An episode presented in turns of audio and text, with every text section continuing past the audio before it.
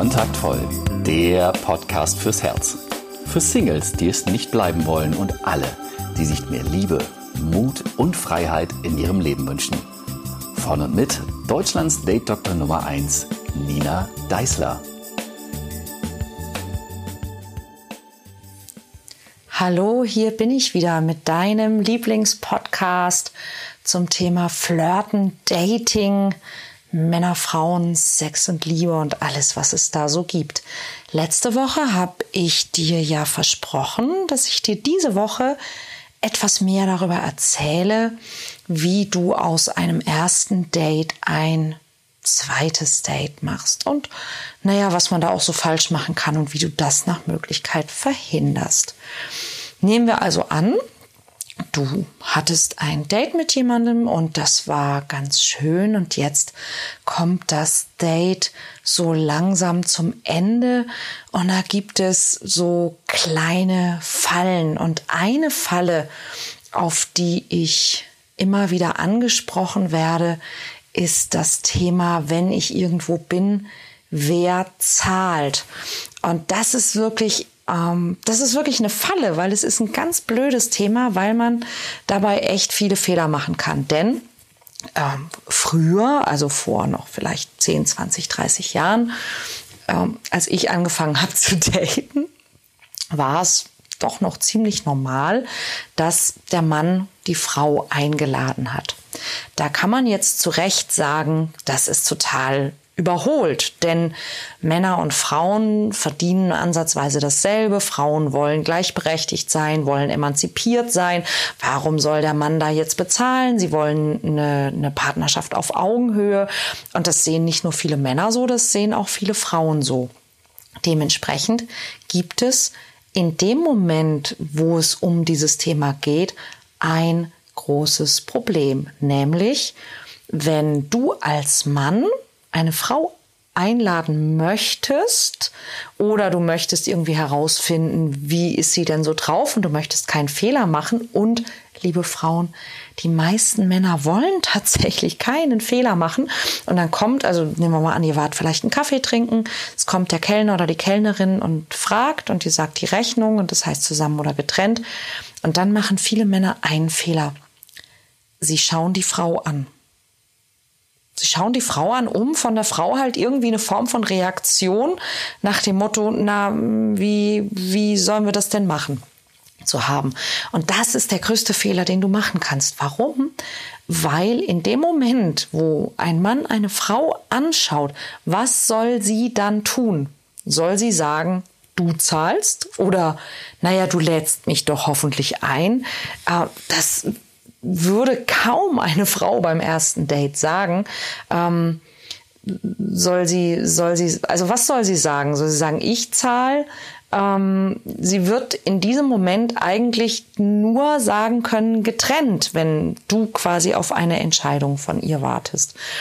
Und das hinterlässt trotzdem immer irgendwie ein komisches Gefühl.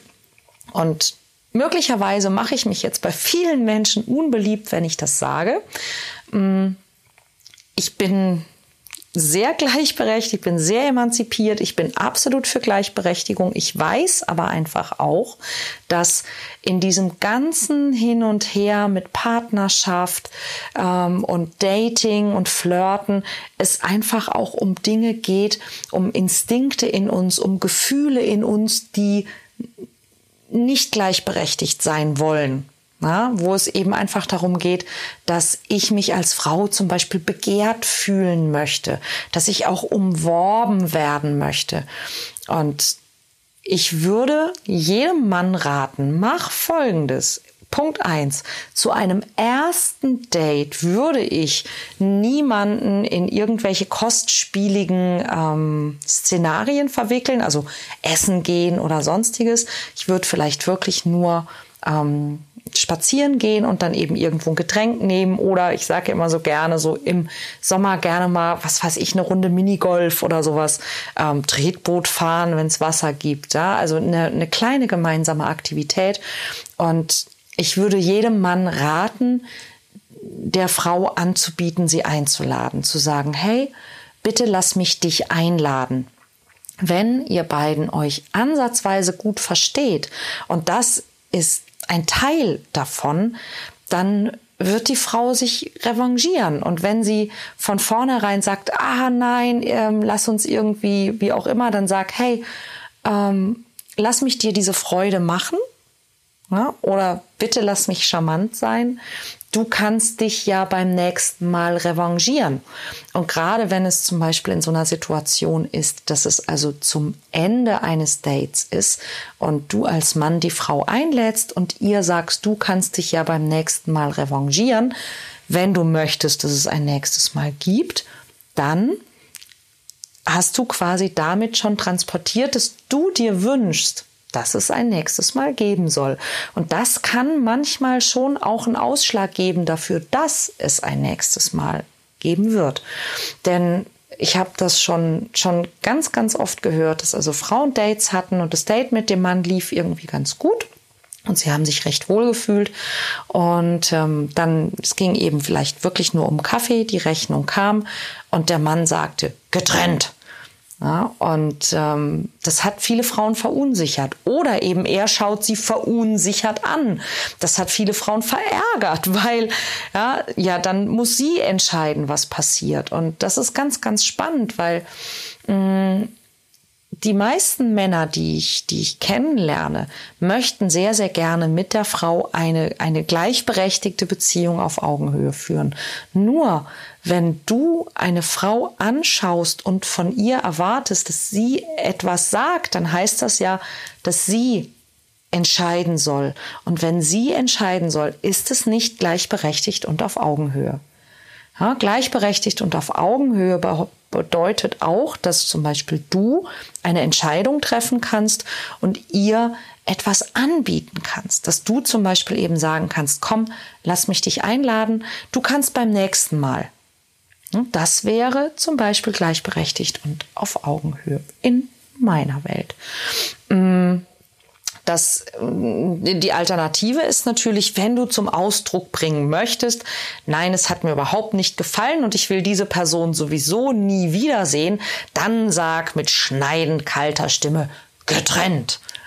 Weil das ist tatsächlich für die, für die meisten Menschen der Hinweis darauf, dass ähm, ihnen das Date nicht gefallen hat. Falls du das in der Vergangenheit anders gehandhabt hast, dann könnte das möglicherweise einer der Mitauslöser gewesen sein, wenn es nicht ganz so gelaufen ist, wie du es dir vorgestellt hast. Was kannst du davon abgesehen noch wirklich und konkret tun, wenn du ein zweites Date haben möchtest nach dem ersten Date. Wenn also das erste Date ganz gut gelaufen ist, egal wo, und ähm, du hast dich wohlgefühlt mit der anderen Person, egal ob jetzt aus der Männer- oder aus der Frauenperspektive, ähm, dann würde ich dir immer raten, dass du zum einen das Date nicht zu lange machst. Viele Menschen machen den Fehler, dass ihre Dates viel, viel, viel zu lange dauern. Sie fühlen sich wohl mit der anderen Person, es läuft gut, man hat sich was zu erzählen und dann zögert man das, das so raus. Ja, man zieht also das Date in die Länge, weil es einfach so schön ist und geht dann irgendwann, wenn man zum Beispiel schon todmüde ist. Das Problem daran ist, dass wir uns nicht unbedingt immer all das merken, was wir mit jemandem so gesprochen haben, aber was wir uns definitiv merken ist, wie wir uns gefühlt haben.